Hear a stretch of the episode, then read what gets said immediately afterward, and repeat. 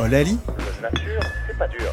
Oh la li La nature, c'est le futur.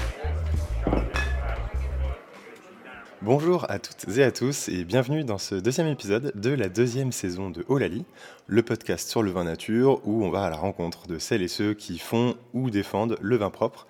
Et aujourd'hui, on a le plaisir de recevoir Éric Morin. Alors, Éric Morin, vous êtes avocat au barreau de Paris. Il y a celles et ceux qui vous connaissent euh, notamment pour vos plaidoiries sur les affaires telles que les attentats de Nice ou l'école en bateau. Et puis, il y a nous qui vous connaissons surtout pour votre participation euh, active sur la scène euh, du vin na- nature, du vin propre. Et au-delà de vos chroniques d'ailleurs sur France Inter, vous êtes membre du syndicat de défense des vins naturels, à qui on doit le label récent 20 méthodes nature, mais ça on y reviendra plus tard.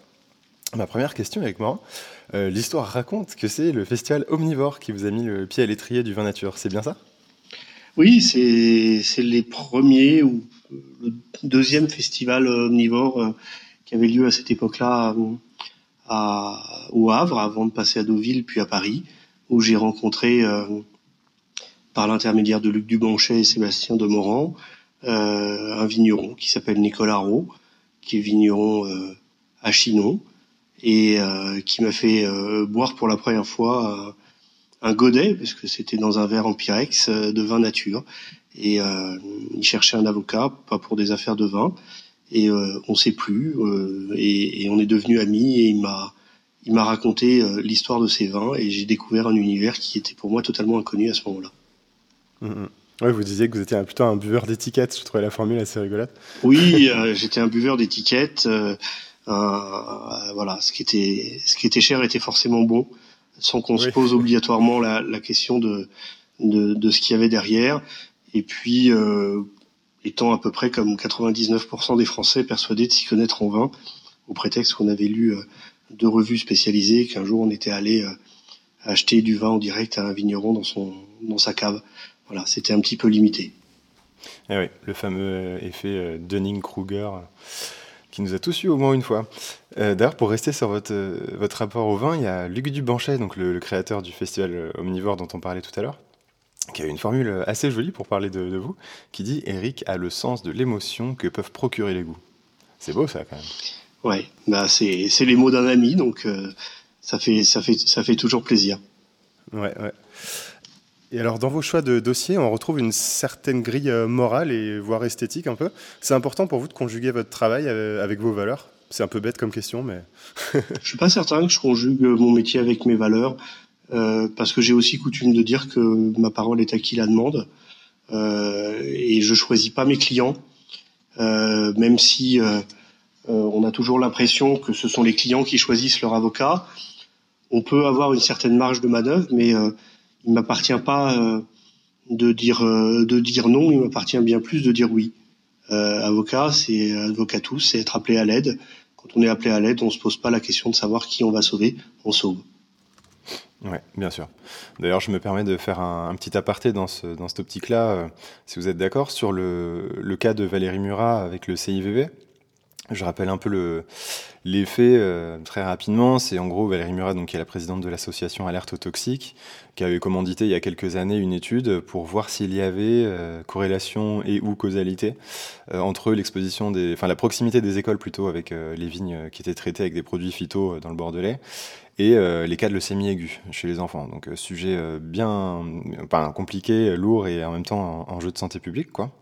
Elle a quand même eu, enfin le CIVB a eu gain de cause et a même obtenu du tribunal que Valérie Murat ait à s'acquitter d'une somme assez colossale, je crois de mémoire c'était 150 000 euros, pour avoir le droit de faire appel. Donc j'ai appris par la même occasion que c'était possible, je ne savais même pas. Euh, donc évidemment là c'est une espèce de bâillonnement financier euh, qui rend la, la- la procédure d'appel quasi impossible. Alors je rappelle d'ailleurs qu'il y a une cagnotte qui est en cours si jamais vous voulez euh, participer. Mais dans les, du coup dans ces, dans ces affaires-là que vous êtes amené à défendre dans le vin nature, j'ai l'impression que c'est souvent ce rapport de force qui est complètement déséquilibré et qui c'est un peu, enfin ouais c'est ça, c'est David contre Goliath quoi, non? C'est un peu ça? C'est souvent ce qui se passe dans les affaires de justice, c'est souvent David contre Goliath. Alors ou bien vous avez deux Goliaths qui vont s'affronter pour faire un concours de celui qui, euh, qui va être plus fort que l'autre, tellement ils sont forts tous les deux, euh, ou bien vous avez euh, cette volonté d'écraser euh, une mouche avec une masse et, d'utiliser la voie judiciaire parce qu'elle est longue, parce qu'elle est coûteuse, parce qu'elle est inquiétante, parce que elle est parfois douloureuse et épuisante. Et c'est souvent ce qui se passe à la fois dans les affaires euh, agricoles et en particulier dans les affaires viticoles. L'exemple de Valérie Murat, c'est exactement ça. Euh, on, aurait tellement moins parlé euh, de, de l'étude qu'elle a mise en avant et, de Valérie Murat s'ils s'étaient tus, mais ils ont voulu euh, faire un exemple. Et quand la justice veut faire un exemple, elle est jamais juste. Oui, tout à fait. Sur un autre, un autre plan, on vous a souvent entendu ou, ou, lu d'ailleurs regretter l'exclusion de pas mal de vignerons et, de vigneronnes des AOP, parce que c'est des, cahiers des charges qui sont assez complexes et, parfois avec des, petites lignes un petit peu curieuses, voire un peu, un peu contestables.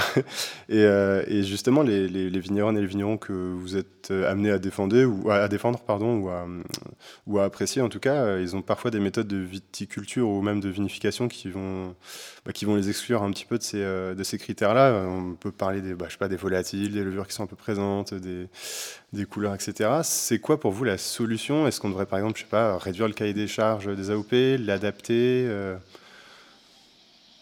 Vous savez, ce qui j'ai souvent coutume de dire que dans, dans l'acronyme AOC, le, la lettre la plus importante et la seule d'ailleurs qui devrait euh, euh subsister, c'est la lettre O. Si le vin vient de là, si le raisin a poussé sur cette terre-là, ben, il est digne d'être de cette origine-là. Et nous, on est les rois d'essai, euh, c'est-à-dire les rois des contrôles. Euh, on adore ça, parce que les contrôles, c'est euh, forcément des contrôleurs, et la nature humaine, elle adore avoir un petit pouvoir sur euh, son, son, homologue être humain, et donc forcément, ben, vous avez des dérives.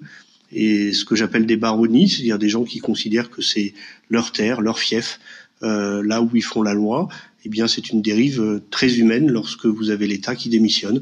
C'est un petit peu ce qui se passe et c'est la raison pour laquelle non seulement il y a des vignerons qui, qui quittent euh, les appellations d'origine pour retourner en vin de France, mais surtout vous avez un vrai mouvement de néo-vignerons, les premiers qui s'installent pour la première fois et qui s'installent directement en vin de France parce qu'ils sont pas là pour faire de la paperasse et puis ils sont pas là pour pour pour subir les contrôles et les foudres de ceux qui n'ont finalement que ça à faire. C'est un peu ça, oui, tout à fait. Et euh, ouais, tout à fait. Et du coup, ben, un peu dans la continuité de, ça, et après j'arrêterai avec la partie euh, paperasse justement. Mais là, dans, le, dans la politique agricole commune, alors je sais qu'elle est encore en train d'être remodifiée une énième fois, mais euh, j'ai vu passer qu'il y a finalement il y allait avoir un label nutritionnel qui a été du coup porté par un, groupe qui défendait, je crois, plutôt sur le, plan nutritionnel euh, contre l'obésité et le taux de sucre dans les aliments, qui a imposé du coup un QR code obligatoire, je crois, d'ici 2025 avec euh, non 2023 avec deux ans de tolérance, donc 2025 en, application. Euh, pour vous, c'est une bonne nouvelle Toute transparence est bonne à prendre? Non, non, il y a une tyrannie aussi de la transparence, mais entre l'absence totale de transparence et un, une transparence qui passe par des notes euh, parce que les notes, elles obéissent forcément à une grille, et on revient à une sorte de cahier des charges, eh bien finalement, on ne donne pas une vraie information au consommateur.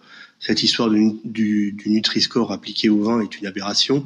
Euh, on espère que ça, ça sera modifié, euh, et on a bon espoir que ça soit, que ça soit modifié au, au niveau de l'Union européenne. C'est voir euh, un aliment par, par un prisme, et c'est le découper et de ne voir qu'une rondelle en disant bah, au prétexte que cette rondelle elle elle vaut tant l'ensemble de l'aliment vaut tant en oubliant qu'un qu'un aliment c'est un équilibre de la même manière que notre corps est un équilibre. Un excès de sucre est mauvais pour notre corps un excès euh, d'alcool est évidemment mauvais pour notre corps mais notre corps a besoin euh, de sucre qui peut aussi passer euh, par l'alcool. Euh, et, et, et, dans cette histoire de Nutri-Score eh bien oui on on, on découpe l'aliment jusqu'à ne non plus voir un, un équilibre et c'est et c'est là l'aberration des choses. Mmh. C'est vrai que la perspective de voir défiler des gens dans un supermarché avec l'application Yuka à scanner des, des QR codes de bouteilles de vin, elle me paraît un petit peu triste quand même. Mais bon, on verra. Bien. Oui, puis euh, et puis et puis c'est drôle de passer d'un d'un rien du tout à cet excès puisque je rappelle que que le vin est le seul produit alimentaire humain ou animal sur l'étiquette duquel ne figure pas la composition. Si votre chat savait lire, il saurait au milligramme près ce qu'il y a dans ses croquettes. Euh, on ne sait pas ce que l'on boit dans le vin, et si vous demandez à Madame Michu, elle va vous dire ah bah dans le vin il y a du raisin. Ah non, on peut mettre jusqu'à plus plus d'une centaine de produits différents dans le vin, et on ne donne pas cette information au consommateur. Et c'est pas en lui donnant une lettre E ou en lui donnant une lettre F qu'on lui donnera une information complète. Il ne s'agit pas de donner des notes, il s'agit de donner une information, et le Nutri-Score n'est pas une information loyale et complète. Oui, tout à fait. Bah, D'autant que je crois qu'on partage aussi cette, cette vision du, vin de vigneron, enfin de, défendre aussi la vision et les personnes qui sont derrière et qui ont, toujours à cœur de, mettre en avant leur savoir-faire et aussi leur terroir et parfois des, bah, des, méthodes euh, qui leur appartiennent, avec une approche qui leur appartienne, parfois poétique, parfois très paysanne, mais toujours assez singulière. Donc euh, c'est ça qui est, assez joli aussi dans les vins qu'on aime, euh, qu'on aime boire, quoi, je trouve. Mais bon. D'ailleurs, du coup, vous parlez de, ça, mais le, fameux euh, label vin méthode nature qui a, mis quelques, temps à, arriver. Du coup, comment vous avez réussi à vous mettre d'accord sur un cahier des charges euh, Vous qui étiez là, comment, voilà, comment vous avez réussi? Parce que du, justement, il y a pas mal de manières de voir et de faire différentes dans cette scène dite nature. Comment on fait pour conjuguer et mettre d'accord tout le monde? Oh, ça ça pas été simple, mais il y avait des fondamentaux et le but c'était de regrouper un petit peu ce que l'association des vins sains, l'association des vins naturels avait fait de manière locale euh, et puis était en train de, moins faire. Il y avait euh, il y avait une porte ouverte sans doute, il y avait une bonne opportunité. Il y avait aussi euh, l'idée que à force d'en parler et de ne pas de ne pas prendre à, à bras le corps cette question du vin nature, l'administration et notamment l'INAO et la DGCCRF se retrouvaient finalement en décalage parce que ces organismes qui sont chargés de faire appliquer le droit, le droit, il doit être en, rapport avec le réel. Or, le réel parlait en permanence de vin nature, que ce soit chez des cavistes, dans des colloques, dans des publications, et puis en même temps, euh, ces organismes n'appréhendaient pas ce réel. La loi, elle est là pour appréhender le réel, donc on a élaboré une charte, et puis on a eu, euh, on a eu une, une écoute que je peux qualifier de très satisfaisante du côté de l'INAO et euh, du ministère de l'Agriculture pour dire, ben voilà, on va créer ce label. Alors je rappelle qu'on ne peut pas coller le mot nature au mot vin, alors que vous pouvez acheter votre yaourt nature, il est tout sauf nature, voire même le jean que vous portez, euh, euh, qu'on va qu'on va vous vendre à coup de publicité en disant que votre jean il est nature, mais on peut pas mettre le mot nature au mot vin. Donc euh, on a trouvé ce compromis avec 20 méthodes nature, on respecte la réglementation européenne et en même temps on a une charte qui est une charte à la fois volontaire, qui ne crée des obligations qu'à l'égard de ceux qui s'y engagent. On n'a pas monté une usine à gaz de contrôle, mais en même temps les choses se, savent. Et si jamais euh, il y a euh, des personnes qui cherchent à, contourner cette charte, on le saura assez vite. C'est une manière aussi euh, de dire, bah tiens, voilà, euh, on, va prendre cette question à bras le corps. Elle ne peut être réglée qu'au niveau européen. Donc il y a, quand on voit le temps qu'on a mis pour enfin étiqueter les vins d'ici 2023, même au travers d'un QR code, est encore loin de la coupe aux lèvres avant qu'on puisse euh, créer un label européen de vin méthode nature ou de vin naturel. Ouais, c'est la politique du petit pas et chaque pas en avant est toujours mieux, mais il en reste quand même. Et on part de très, on part de très loin par rapport à cette politique des petits pas, clairement. Oui, tout à fait. Mais d'ailleurs, euh, on, on, parle de ça, mais c'est vrai qu'il y a dix ans, euh, enfin, l'administration ne savait même pas ce que c'était un vin nature, non? Enfin... Ah oui, oui, parce que le premier rendez-vous que, que j'ai eu euh, avec avec les services de l'État. Je me souviens, il y avait Olivier Cousin, il y avait Bernard Bellassem et d'autres, et, c'était juste euh, peut-être un mois après la mise en place de la réglementation européenne sur le vin bio, et ils nous ont regardé un petit peu comme une poule regarde un couteau. C'était il y a une dizaine d'années, en disant bah écoutez, on vient de faire le vin bio, qu'est-ce que vous voulez de plus? Donc il a fallu partir de là pour leur expliquer, parce qu'encore une fois, y compris au niveau de l'administration, euh, bah, on croit s'y connaître et on s'y connaît pas. Parce qu'on a vu défiler pas mal d'autres euh, d'autres labels, je pense au Vincent, euh, sans aucun intrant ni sulfite. Il y en a eu pas mal d'autres euh, qui, ont, qui ont succédé, mais finalement, euh, voilà, à chaque fois. Ouais, la clé, c'était la clé de, de, de, notre démarche, était de créer un syndicat. un syndicat, un syndicat agricole.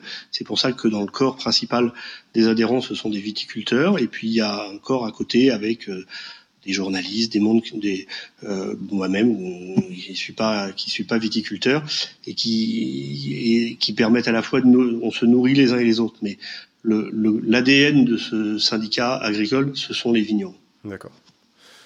C'est quand même, il vaut mieux partir de là quand même. On est à peu près sûr de ne pas être trop à côté de, la plaque quand on part du terrain, c'est sûr.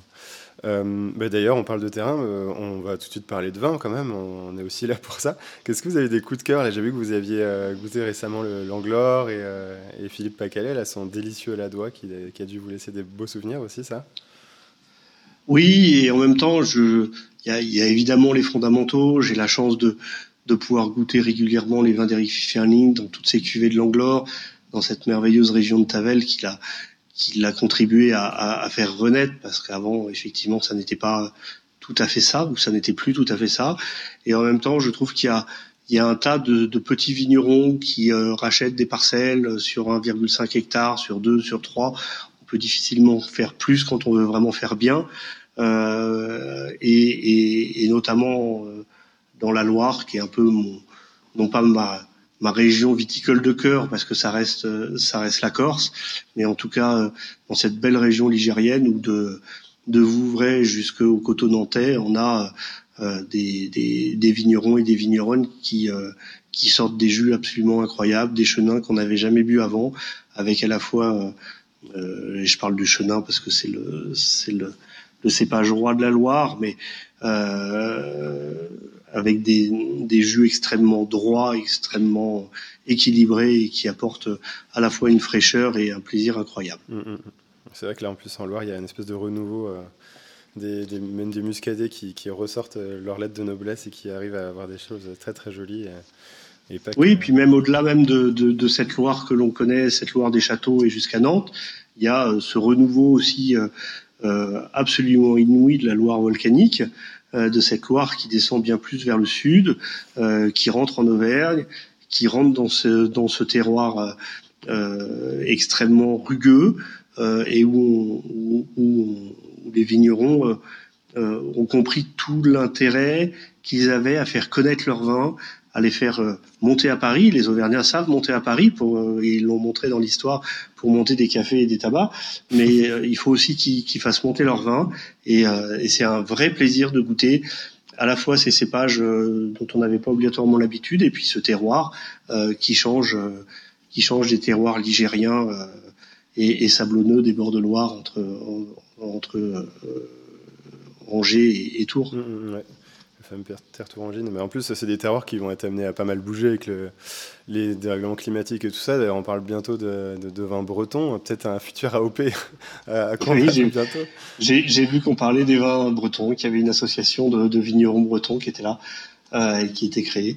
Euh, c'est pas si étonnant et d'ailleurs c'est un retour à l'histoire. Donc euh, euh le dérèglement climatique peut avoir avoir des bons côtés, euh, même s'il a des côtés bien plus dramatiques, c'est de faire, euh, c'est de créer des nouveaux terroirs ou de recréer, de faire revivre des nouveaux terroirs. Ouais, Et d'ailleurs, ben, pour ma dernière question, ça aurait été un, peu, euh, un peu ça, c'était de savoir si, du coup, le fait de, au, fur et à mesure de, ces affaires-là que vous avez défendues, des, des, cas que vous avez défendus, vous avez acquis une, une, forme d'expertise, enfin une expertise même sur, sur la partie certes administrative, mais même du coup maintenant sur la partie gustative et de vinification et, de viticulture.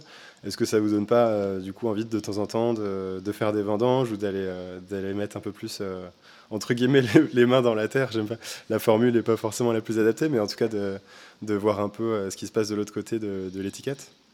J'aime bien cette formule. Moi, je défends des vignerons qui ont les pieds dans la terre et les mains dans la vigne. C'est-à-dire qu'ils passent pas leur temps dans un laboratoire avec leur petite burette à faire on va faire ça, on va mettre ça, on va, on va mettre ceci. C'est d'ailleurs pour ça qu'ils peinent aussi à s'organiser, c'est qu'ils n'ont pas le temps. Parce que la vigne, euh, c'est un travail de, de, de, tous les instants, qu'ils n'ont pas des armées de, de, de, personnes à leur service et qui font ça parce que ils veulent, ils, veulent être plus proches de leur vigne. Euh, J'ai la chance de pouvoir connaître beaucoup de vignerons, d'aller au chai, d'aller à la vigne, de suivre toute l'année euh, ce qui se passe. Je suis dans quelques jours en Alsace euh, chez Christian Biner et avec euh, tous les tous les vignerons libres de l'Alsace. évidemment que c'est une région viticole importante qui est pas assez euh, développé dans le commerce et on laisse un petit peu les vins alsaciens un petit peu de côté, un peu comme les vins du Jura et c'est bien dommage. Mmh. Euh, après, euh, c'est un métier, chacun le sien. Moi, je les défends et eux font le vin qu'ils veulent. D'accord. Super, bah, écoutez, merci beaucoup Eric Morin pour toutes ces infos et ces, ces petits retours sur ce parcours assez emblématique sur la scène du vin. On espère du coup que cette PAC euh, va se solder par euh, des choses euh, sympathiques pour le consommateur et la consommatrice. Ben, J'espère. En tout cas, merci beaucoup de m'avoir invité. C'est très sympathique. Il faut continuer. Et n'oubliez pas, buvez nature. pour ça, vous pouvez compter sur nous. Merci beaucoup. Merci. Merci. Voilà, c'est la fin de ce deuxième épisode de cette deuxième saison de Olali. J'espère que vous avez eu autant de plaisir à l'écouter qu'on a eu à le faire.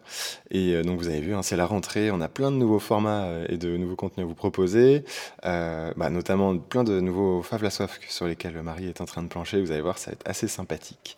Et aussi un nouveau format qui va faire un, petit trait d'union avec mon autre passion qui est la cuisine. Voilà, des petites vidéos sous forme de reels avec des, des petites recommandations d'accords mes vins donc ça arrive très vite, donc n'hésitez pas à vous abonner, à partager évidemment cet épisode et à l'enregistrer sur votre plateforme de streaming préférée. Euh, et puis voilà, d'ici là, je fais mien les mots d'Éric Morin, buvez nature.